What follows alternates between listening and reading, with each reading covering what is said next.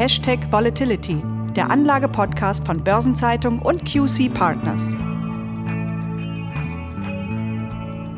Liebe Zuhörerinnen und Zuhörer, herzlich willkommen zu einer neuen Episode von Hashtag Volatility, dem Anlage-Podcast von Börsenzeitung und QC Partners.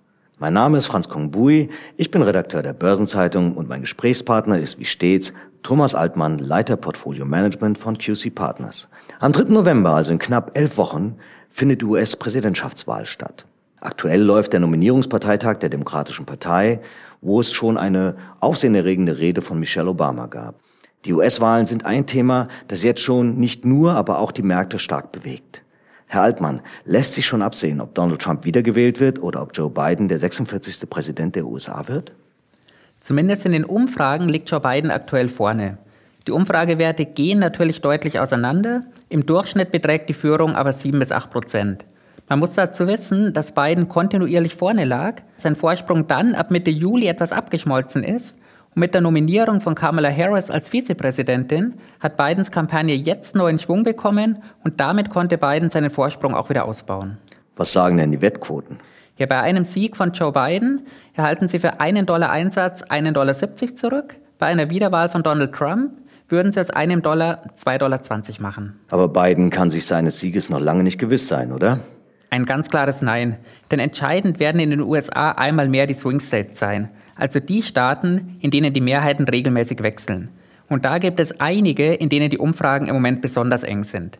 Das sind beispielsweise Georgia und North Carolina, in denen die Demokraten jeweils einen Vorsprung von einem Prozent haben, und Arizona und Florida, in denen der Vorsprung der Demokraten bei zwei bis vier Prozent liegt. Und dazu kommt dann das US-Wahlsystem. Denn möglicherweise reicht die Mehrheit der Stimmen nicht aus, um den nächsten Präsidenten der USA zu stellen.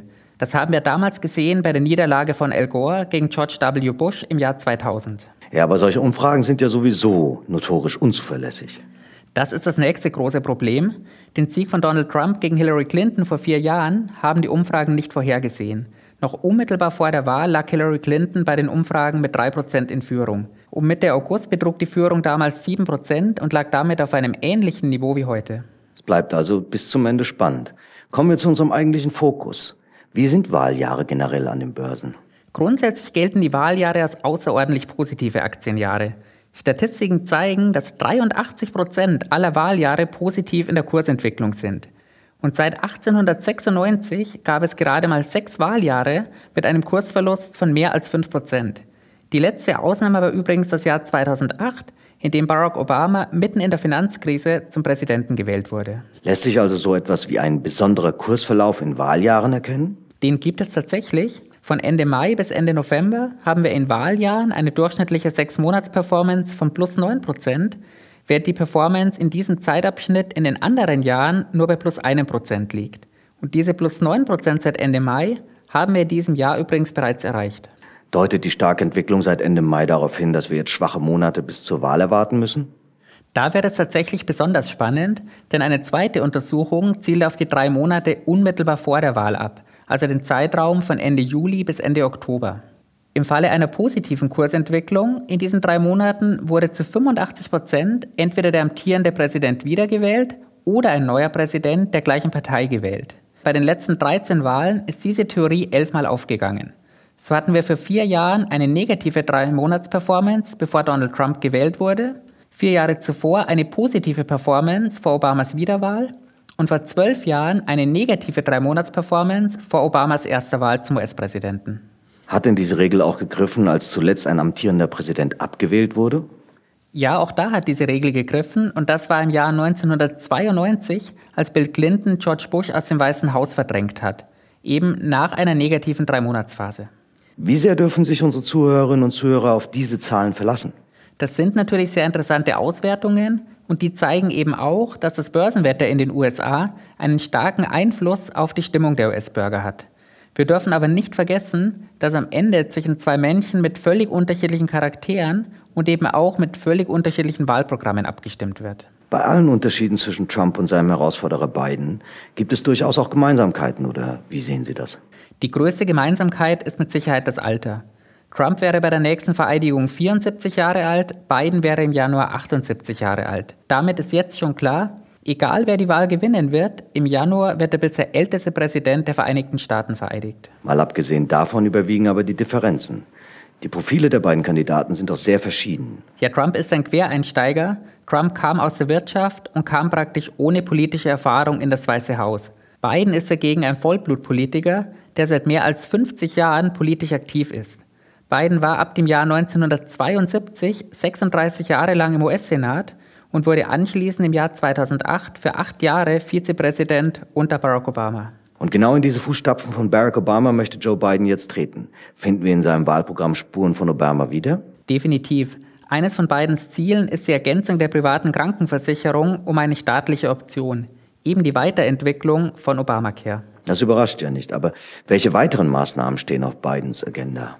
Biden möchte als US-Präsident ein Investitionsprogramm über 700 Milliarden US-Dollar auflegen und damit vor allem die Forschung und Entwicklung fördern. Insbesondere sollen dabei auch Elektroautos und der 5G-Netzausbau profitieren. Dazu möchte Biden den bestehenden Mindestlohn auf 15 Dollar verdoppeln und die Unternehmenssteuer auf 28 Prozent erhöhen. Damit würde er übrigens die Hälfte von Trumps Steuerreform aus dem Jahr 2017 rückgängig machen. Und da kommen die Unterschiede zu Amtsinhaber Trump schon ganz gut zur Geltung. Wo unterscheiden sich die Meinungen der beiden noch besonders? Ein großer Punkt ist sicherlich die Energie- und Klimapolitik. Biden möchte zurück ins Pariser Klimaabkommen und setzt dafür vor allem auf erneuerbare Energien, während Trump weiterhin am Fracking festhält. Und auch im Umgang mit Covid-19 sehe ich große Unterschiede. Bei welchen Branchen würde sich die Wirtschaftspolitik der beiden deutlich unterscheiden? Hier stechen vor allem der Finanz- und Gesundheitssektor hervor, Biden und die Demokraten stehen hier für deutlich mehr Regulierung. Und wie sähe es bei Außenpolitik aus? Gegenüber China würde Biden sicherlich in der Sache hart bleiben, der Ton dürfte sich aber deutlich verändern. Und auch das Thema Menschenrechte würde unter einem Präsident Biden sicherlich eine größere Rolle spielen. Aber was das US-Verhältnis zur EU angeht, kann es sich nach Trump eigentlich nur verbessern. Kommen wir zurück zur Wirtschaft. Was würden die Pläne von Joe Biden bedeuten? Ja, höhere Unternehmenssteuern führen natürlich zu niedrigeren Unternehmensgewinnen, der Effekt des höheren Mindestlohns ist dagegen etwas unklar. Zum einen bedeutet ein höherer Mindestlohn natürlich höhere Kosten für die Unternehmen. Auf der anderen Seite besteht damit aber auch die Chance auf höhere Konsumausgaben. Das klingt dennoch insgesamt, als würden sich die Börsianer vier weitere Trump-Jahre wünschen. Historisch waren die Republikaner immer die Favoriten der Wall Street. Republikaner gelten als wirtschaftsfreundlich und gleichzeitig weniger regulierungsfreundlich. Die Wahl vor vier Jahren war das sicherlich eine Ausnahme. Denn lange Zeit galt Donald Trump als das Schreckgespenst der Börsen. Mittlerweile haben sich die Börsen aber mit ihm arrangiert und vor allem seine Steuersenkung kam an der Wall Street positiv an. Schwierig ist natürlich seine Unberechenbarkeit auch für die Börsen und für die Anleger. Haben sich denn die Börsen unter republikanischen Präsidenten besser entwickelt? Hier ist tatsächlich das Gegenteil der Fall. In der Summe hatten wir eine deutlich bessere Aktienperformance unter demokratischen Präsidenten. Hervorsticht hier vor allem Bill Clinton mit einer Aktienperformance von mehr als 200 Prozent, dem folgen dann die Amtszeiten von Barack Obama. Und ganz am Ende steht George W. Bush mit einem Minus von 40 Prozent. Haben Sie dafür eine Erklärung? Ja, eine Meinung geht dahin, dass demokratische Präsidenten Konflikte in der Vergangenheit friedlicher gelöst haben als republikanische Präsidenten. Zwar hat John F. Kennedy als demokratischer Präsident die Kuba-Krise friedlich gelöst, während George W. Bush als republikanischer Präsident die USA sowohl in den Irak als auch in den Afghanistan-Konflikt hineingezogen hat. Manchmal gibt es aber auch Entwicklungen, wie eben jetzt Covid-19, die die Börsen extrem beeinflussen und für die eben kein Präsident etwas kann, ganz egal von welcher Partei. Kommen wir zurück zu Joe Bidens designierter Vizepräsidentin Kamala Harris. Welche Rolle wird sie im Wahlkampf spielen? Ja, die in der Verfassung festgelegten Kompetenzen für eine Vizepräsidentin oder einen Vizepräsidenten sind recht überschaubar. Als Vizepräsidentin würde sie dem Senat vorsitzen und hätte bei Stimmengleichheit die entscheidende Stimme. Aber dennoch wird Kamala Harris im Wahlkampf eine ganz entscheidende Rolle spielen. Wieso? Ja, zum einen ist da das Alter von Joe Biden. Sollte er während der Amtszeit massive gesundheitliche Probleme bekommen, würde Kamala Harris zur ersten Präsidentin der Vereinigten Staaten. Und auch wenn Joe Biden seine Amtszeit vollständig absolviert und mit 82 Jahren nicht noch einmal antreten würde, wäre Kamala Harris in vier Jahren die wahrscheinlichste Kandidatin der Demokraten. Übrigens waren 13 der 44 Präsidenten vor Donald Trump vor ihrer Präsidentschaft Vizepräsident. Das war jetzt aber noch keine Antwort auf die Frage nach ihrer Rolle im aktuellen Wahlkampf. Das stimmt. Die USA sind im Moment ein tief gespaltenes Land. Und Covid-19 und Trumps Umgang damit haben das Land sicherlich noch weiter gespalten. Denken wir aber vor allem an die Black Lives Matter-Bewegung. Hier ist Kamala Harris sicherlich eine ideale Identifikationsfigur. Und darüber hinaus spricht sie Wählergruppen an, bei denen sich Biden und natürlich auch Trump besonders schwer tun. Da ist zum einen die schwarze westindische Community im Swing State Florida, das sind aber auch die jamaikanischen und die haitischen Amerikaner.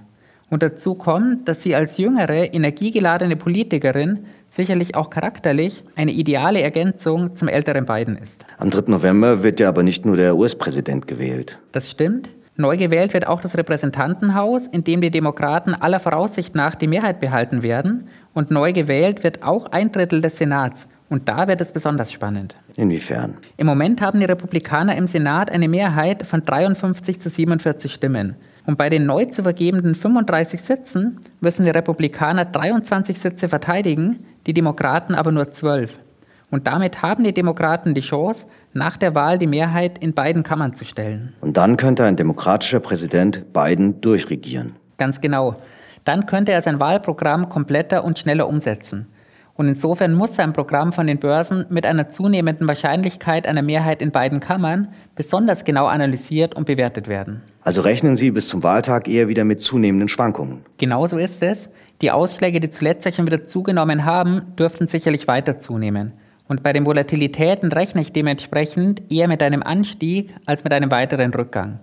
Denn an den Börsen werden die Meinungen, wer als nächster Präsident vereidigt wird, in den kommenden elf Wochen sicherlich weit auseinandergehen. Von daher werden wir auch genau beobachten, wie die Drei-Monats-Entwicklung bis Ende Oktober sein wird und ob die Regel dann auch diesmal gilt. Das bleibt also in den nächsten Wochen hochspannend. Und damit danke ich Ihnen, Herr Altmann, für das wie immer sehr erhellende Gespräch und ich bedanke mich bei unseren Zuhörerinnen und Zuhörern für das Interesse. In zwei Wochen haben Sie es wieder mit meiner Kollegin Christiane Lang zu tun und ich bin schon gespannt, was dann Thema unseres nächsten Podcasts Hashtag Volatility sein wird.